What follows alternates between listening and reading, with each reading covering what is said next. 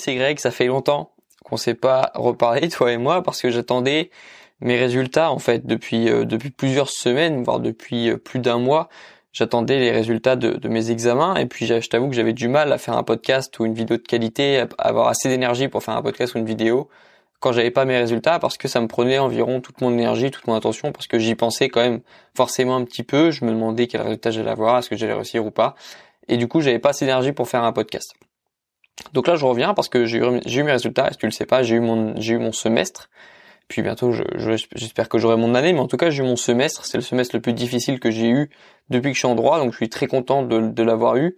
Mais voilà, je vais pas m'arrêter là. C'était vraiment une belle réussite pour moi. C'était le, le, premier gros risque que j'ai pris dans l'année, le premier gros pari que je m'étais fixé. Est-ce que j'étais capable de faire YouTube et tous mes projets en même temps que mes études? Donc je suis content que cette première phase soit euh, positive. Puis maintenant, je vais passer à la suite. Hein. Le but, c'est pas de se reposer sur euh, sur ce qu'on a réussi, sur ses lauriers, mais de de continuer, d'expandre un petit peu son, d'étendre son projet. C'est ce que je compte bien faire cette année. Et, euh, et aujourd'hui, justement, on va parler de projet.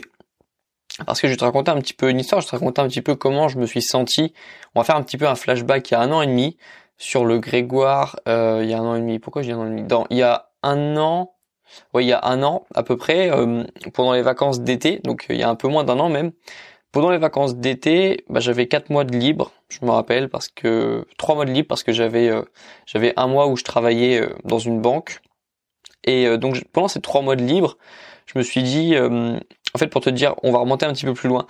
Il y a, il y a deux ans, j'ai passé les pires vacances de ma vie tout simplement parce que j'avais quatre mois de vacances, parce qu'en droit, en, tout cas euh, à l'université de, Caen, on a énormément de vacances, enfin je pense pour toute l'université, il y a un moment où on a énormément de temps pour nous, et en théorie c'est des vacances, euh, vraiment des bonnes vacances, parce que justement on a plein de temps, mais euh, ces vacances qui étaient censées être un rêve pour moi se sont transformées en cauchemar parce que j'avais absolument rien à faire, parce que justement à ce moment-là j'avais tout euh, mes études, avait que mes études en fait. Je savais pas quoi faire d'autre. Alors évidemment, j'avais toujours le sport, ça c'était important, mais je veux dire, une fois que tu as fait ta séance de sport de une heure par jour, bah il en reste quand même 23 euh, heures à côté.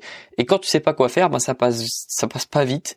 Euh, je me rappelle que, que j'avais absolument fumé toutes les séries Netflix, que j'avais fait plusieurs saisons de Game of Thrones dans la même semaine, pour te dire à quel point j'étais, j'avais que ça à faire en fait. Je je trouve, je trouve pas d'autre chose à faire pour m'occuper que de regarder des séries. Et au début, c'était cool, franchement, c'était sympa parce que tu passes de, de plusieurs heures de révision par jour à regarder des séries dans ton canapé, donc t'es super content. Au début, t'es vraiment la, la, vie chill, la vie cool. Sauf que ça te saoule vite et au bout de trois semaines, t'as envie de faire quelque chose. Et je me rappelle que j'avais déjà regretté de pas avoir pris un travail parce que j'avais envie d'être occupé en fait. Le, le temps libre est, est, est ravageur en fait lorsque t'en as trop parce que vraiment tu, tu deviens de plus en plus une une loque quoi. Tu sais pas quoi faire et, et à la fin j'étais arrivé au stade où j'ai je rêvais d'avoir quelque chose à faire. J'étais là, ok c'est bon maintenant j'ai du temps, j'ai de l'énergie, j'ai juste envie de travailler, j'ai juste envie de faire des choses, mais je peux même pas. Je réclamais quelque chose à faire alors que pendant toute l'année j'étais en train de dire vivement que je sois en vacances pour avoir du temps libre.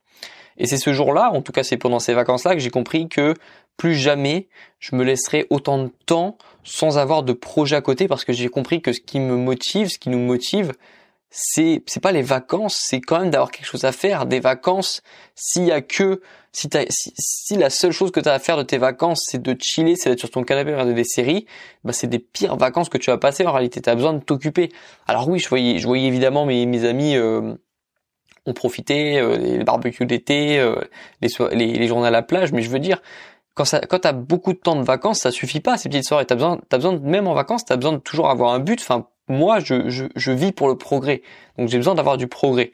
Et c'est pour ça que ces vacances-là ont été un, un véritable calvaire. Donc, on retourne en juillet de l'année dernière, en juillet 2019, même avant, en juin, une fois que j'étais en vacances, je me suis dit, ok Grégoire, c'est terminé. Cette année, t'as encore les fameux 4 mois de vacances, mais là, il est hors de question que ce soit les mêmes vacances que l'année dernière. Donc, qu'est-ce qu'on fait? Bah, on se trouve des projets, Grégoire, on se trouve des projets, tu te motives, je sais pas ce que tu vas faire, mais tu vas, tu vas continuer le sport, évidemment, mais tu vas trouver d'autres projets. Je veux que tu trouves une occupation. Ça, c'est Grégoire qui parlait à lui-même, tu vois, je suis un peu schizophrène.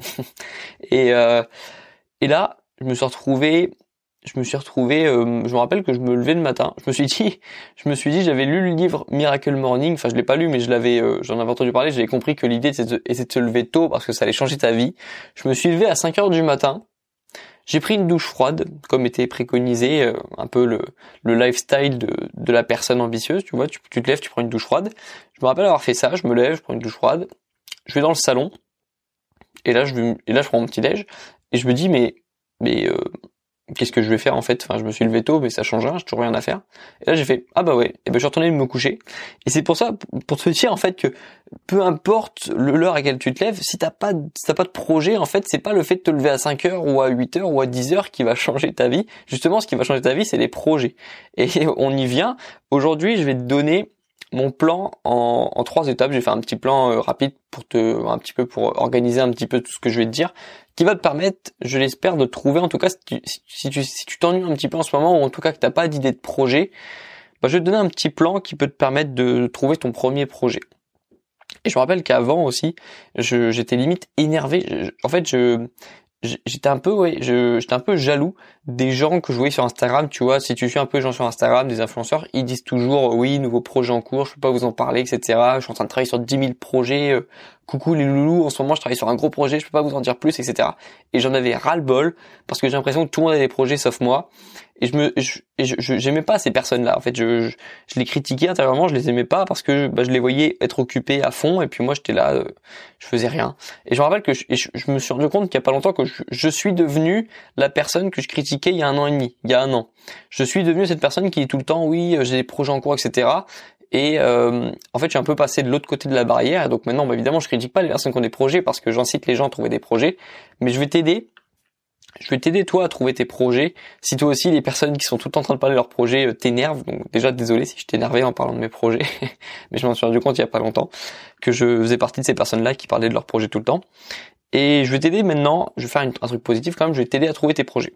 La première première étape de ce petit plan en trois étapes pour trouver son premier projet, c'est de commencer par toi. C'est vraiment la base de tout. Tu ne peux pas commencer par les autres tu, tu, tu, dois forcément commencer par toi. Pourquoi? Parce que même si ton but est d'aider les autres plus tard, tu dois forcément commencer par toi. Et ça, c'est un exemple, c'est l'exemple classique qu'on donne à chaque fois qu'on parle du fait de commencer par soi. Si tu es dans un avion et qu'il y a plus d'air et que c'est le moment où tu dois mettre ton masque pour vivre, si tu commences à essayer de mettre les masques de tout le monde, tu vas t'étouffer, tu vas t'asphyxier et tu même plus assez de, tu auras même pas d'air en fait pour tu seras mort en fait avant de pouvoir aider les autres. Alors que si à l'inverse, dès que tu dois mettre ton masque à oxygène, tu le mets tout de suite, tu commences par toi pour te mettre en sécurité en premier, ben ensuite tu auras ton masque et du coup tu pourras aider les autres pour, pour que eux ils ne s'étouffent pas. Tu vois l'exemple? À force de vouloir tout le temps commencer par aider les autres, au final t'aides personne parce que tu dois toujours commencer par toi pour ensuite pouvoir aider les autres. Parce que tu dois être en vie pour aider les autres, mais aussi dans, dans un cas un peu moins grave, tu dois être une bonne personne pour aider les autres, tu dois être bien dans ta peau, tu dois être bien, si, tu veux aider les gens par exemple à avoir confiance en eux, faut d'abord que toi t'aies confiance en toi. Si tu veux aider les autres à perdre du poids, faut d'abord que toi t'aies perdu du poids ou en tout cas que t'aies des connaissances en, en nutrition, tu vois? Et t'es obligé de commencer par toi. Et c'est pas c'est pas être égoïste de commencer par soi, au contraire quand tu, quand tu deviens une meilleure personne, tu peux ensuite aider les autres à devenir une meilleure personne. Donc il n'y a aucun souci à commencer par soi, ok? Donc commence par toi, c'est ça la première étape. Et quand je dis commencer par toi, je vais te donner quatre euh, catégories un petit peu de, de choses sur lesquelles tu peux commencer par toi. C'est des choses qui sont vraiment universelles, c'est-à-dire que il y a, y a, aucune raison. Il y a, tu peux, tu ne peux pas me dire que je vais te, je vais te donner quatre, euh, quatre domaines sur lesquels tu peux commencer à travailler. Tu ne peux pas me dire que ces domaines ne t'intéressent pas. C'est universel, c'est pour tous les humains. Je vais pas te faire attendre plus longtemps. Ces quatre domaines, c'est d'abord travailler sur ta confiance en toi. Ça servira toute ta vie. Travailler sur ton look, ça c'est aussi le, c'est un peu moins profond, on va dire, mais c'est quand même une question de confiance en soi aussi, de je trouve, je trouve que son, comment dire, ton look aussi montre un petit peu la personne que tu es. Et, euh, et je pense que ça peut, je pense que ça peut t'aider pour euh, toujours cette optique d'avoir confiance en toi, d'inspirer les gens même si c'est, on est d'accord, c'est pas quelque chose de très profond. Ensuite, il y a le sport. J'ai noté évidemment, le sport c'est la base. Moi, c'est ce qui m'a sauvé le sport, parce que même quand j'avais rien à faire en vacances et que je je je, je, regardais la moitié du catalogue Netflix en un jour, j'avais toujours mon sport à côté qui me permettait de toujours progresser et de me sentir quand même, même dans ces périodes où j'avais l'impression de rien faire, de me sentir un peu mieux quand même, de pas sentir que j'étais vraiment euh, vraiment un déchet qui faisait rien, mais au moins le sport m'aidait beaucoup et puis m'aide toujours aujourd'hui et puis m'aidera toujours dans 5 ans. Parce que j'arrêterai jamais, de faire du sport. Ça a vraiment changé ma vie et c'est, trop important pour que, pour que j'arrête. Le sport, ça peut que t'aider. Ça t'aide mentalement, ça t'aide physiquement, ça t'aide, encore une fois, ça t'aide à avoir confiance en toi. C'est peut-être la chose le meilleur investissement que tu peux faire de ta vie. Je pense qu'il n'y a pas de meilleur investissement que d'investir sur toi, sur ta santé, sur ta condition physique. C'est trop important en fait. Tu peux pas passer à côté. Et le quatrième domaine sur lequel tu peux travailler, c'est tes compétences. Tes compétences, c'est pareil, c'est hyper important. Et quand je parle de compétences, je parle, tu vois, euh, moi je distingue les connaissances et les compétences. Les connaissances, c'est ce qu'on t'enseigne à la fac. C'est tes bouquins, c'est euh, les cours que tu as appris depuis que tu es étudiant ou depuis que tu es au lycée. C'est pas des choses qui ont une grosse valeur ajoutée dans la vie de tous les jours. On est d'accord. Notre, notre, cours ne nous sert pas beaucoup dans la vie de tous les jours. C'est normal, c'est une connaissance. C'est pas quelque chose de très concret. C'est quelque chose qui qu'on te demande d'apprendre et qu'on te demande de ressortir à un examen. Ça, c'est des connaissances. Et moi, je te conseille de te développer aussi des compétences. Les compétences, c'est quelque chose qui, c'est des choses qui ont une, une, valeur ajoutée très importante dans la vie, dans notre société. C'est quelque chose, ça, cette fois, les compétences, ça te sert quasiment dans ta vie de tous les jours. Donc moi, ce que j'appelle des compétences, par exemple, je vais te donner les compétences sur lesquelles j'ai travaillé depuis euh, depuis euh, quelques années en fait. Euh, déjà, je me suis je me suis devenu, je suis devenu compétent en nutrition parce que ça m'intéressait de, connaître mieux en nutrition, de pouvoir donner à mon corps ce dont il avait besoin. Euh, je me suis je me suis donné la compétence, j'ai développé la compétence de d'être de bien me préparer physiquement, c'est-à-dire que c'est comme une compétence de savoir sélectionner l'exercice qu'on fait quand on est à la musculation. Alors je prétends pas être coach sportif, mais je prétends quand même avoir certaines compétences en matière d'entraînement du sportif, plutôt musculation. Moi, je connais un peu moins les autres sports.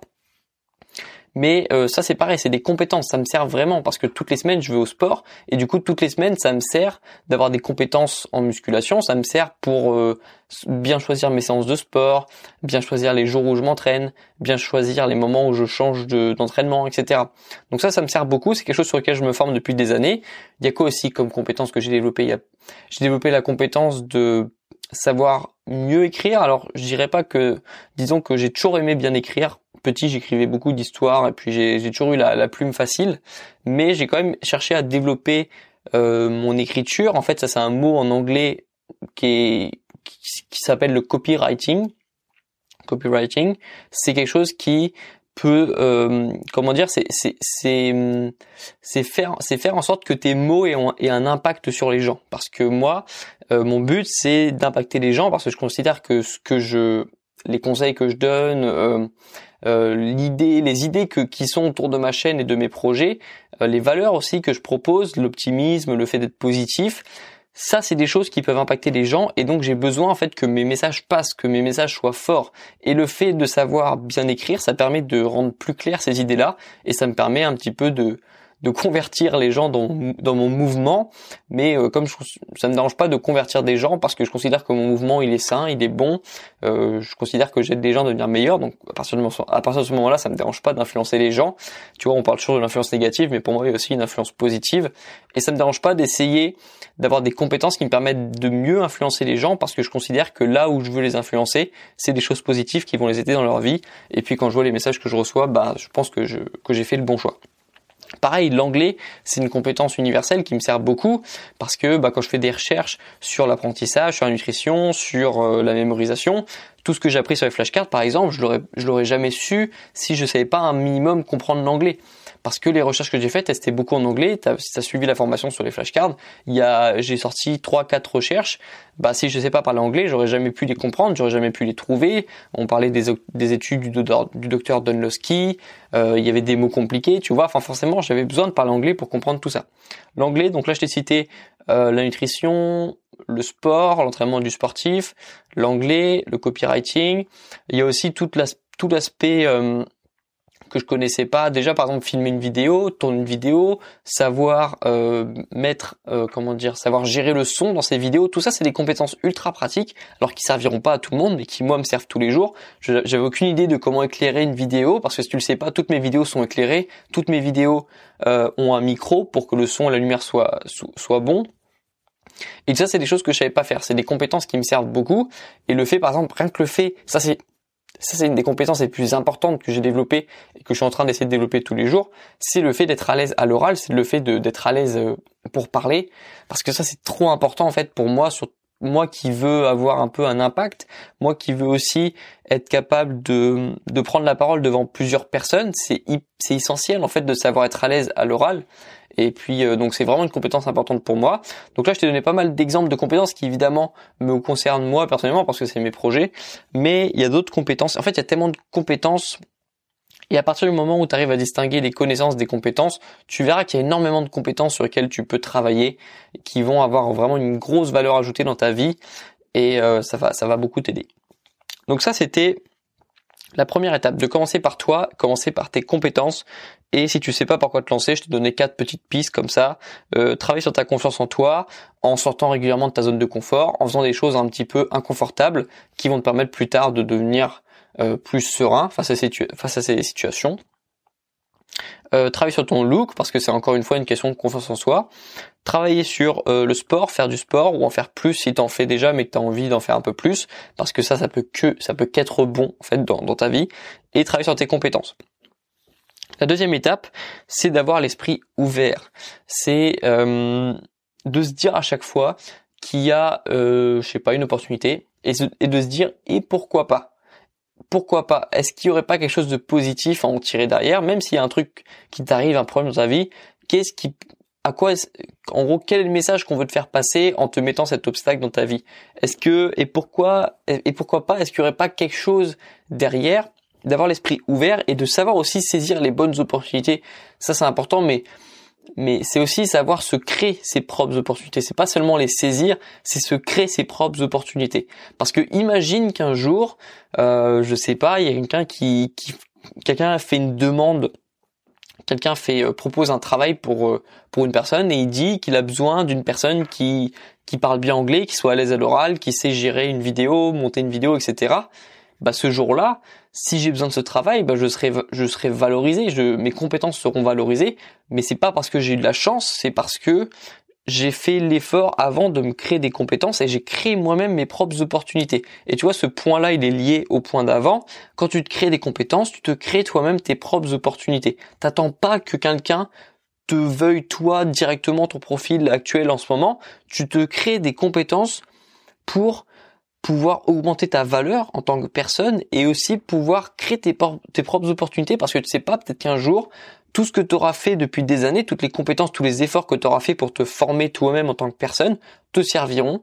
Et j'ai combien de fois j'ai entendu euh, une personne qui euh, qui au début, tu sais, cherchait juste à s'améliorer elle-même. L'exemple le plus marquant, c'est Steve Jobs, qui a suivi des cours de calligraphie euh, quand il était à l'université, et puis juste avant qu'il arrête l'université, parce qu'il a arrêté très rapidement il a pris des cours de calligraphie dans un, je sais plus où est-ce que c'était, mais c'est un endroit un peu particulier.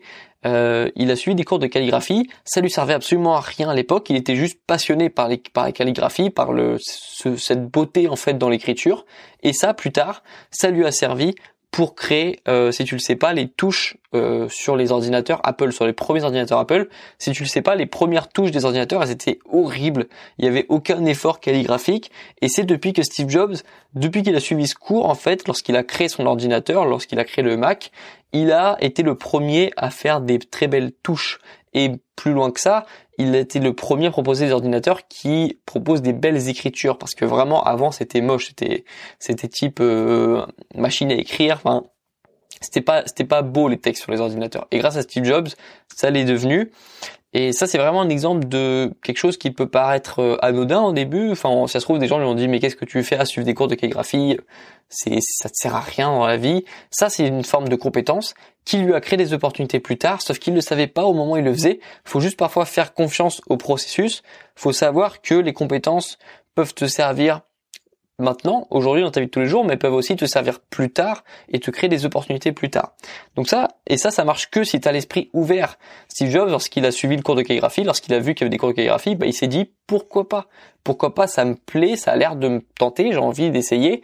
Il était ouvert d'esprit il a travaillé sur ses compétences et plus tard ça lui a créé des énormes opportunités parce que peut-être que s'il n'avait pas suivi ce cours de calligraphie, on aurait toujours des ordinateurs hyper moches qui qui écrivent des textes immondes et puis euh, et puis voilà, ça aurait pas été beau. Mais il y a plein d'autres exemples comme ça. Et le troisième, la troisième étape, c'est une fois que tu auras beaucoup travaillé sur toi, c'est de finir par les autres. Rappelle-toi que la première étape, c'était commencer par toi. Deuxième étape, avoir l'esprit ouvert. Troisième étape, finir par les autres. Parce que c'est bien de travailler sur soi, mais tu verras, une fois que tu auras beaucoup travaillé sur toi, que tu auras envie un peu de rendre l'appareil parce que tu te sentiras beaucoup mieux, tu te sentiras beaucoup plus confiant, tu te sentiras mieux dans ta vie tout simplement parce que tu auras beaucoup travaillé sur toi, tu te connaîtras mieux, tu te sentiras plus à l'aise parce que tu auras plus de compétences, tu auras plus confiance en toi et tu auras envie d'aider les autres maintenant à le faire une fois que tu auras atteint le, stade où tu te sens vraiment bien dans ta peau. Et là, tu auras envie de rendre l'appareil aux autres. Et pour moi, c'est une bonne façon. Il faut que tu cherches un moyen de le rendre aux autres soit directement les coachants, si c'est ton truc. Moi, c'est mon truc. Par exemple, j'aime bien coacher. Je sens que j'aime, je sens que j'arrive à, motiver les personnes à, s'y mettre ou à, lancer des projets. Donc moi, je, je, fonce parce que c'est une compétence que j'ai et que je trouve que, que je fais bien. Mais t'es pas obligé de devenir un coach. T'es pas obligé de devenir un youtubeur. T'es pas obligé de faire des podcasts. Tu peux tout simplement essayer de devenir la meilleure personne possible pour ensuite inspirer tes proches pour ensuite inspirer les autres. Ça, c'est une façon d'aider les autres. Lorsque tu es une personne inspirante, tu aides les autres par ton aura, parce que tu dégages, par les résultats que tu as, tu motives les autres. Moi, par exemple, un truc que j'avais pas pensé du tout lorsque je me suis mis à faire du sport à fond parce que j'adorais ça, eh ben mon père s'est remis à courir. Et puis maintenant, il s'est mis, il s'est, il s'est, il s'est fixé l'objectif de faire un marathon. Il a réussi le marathon de Paris l'année dernière.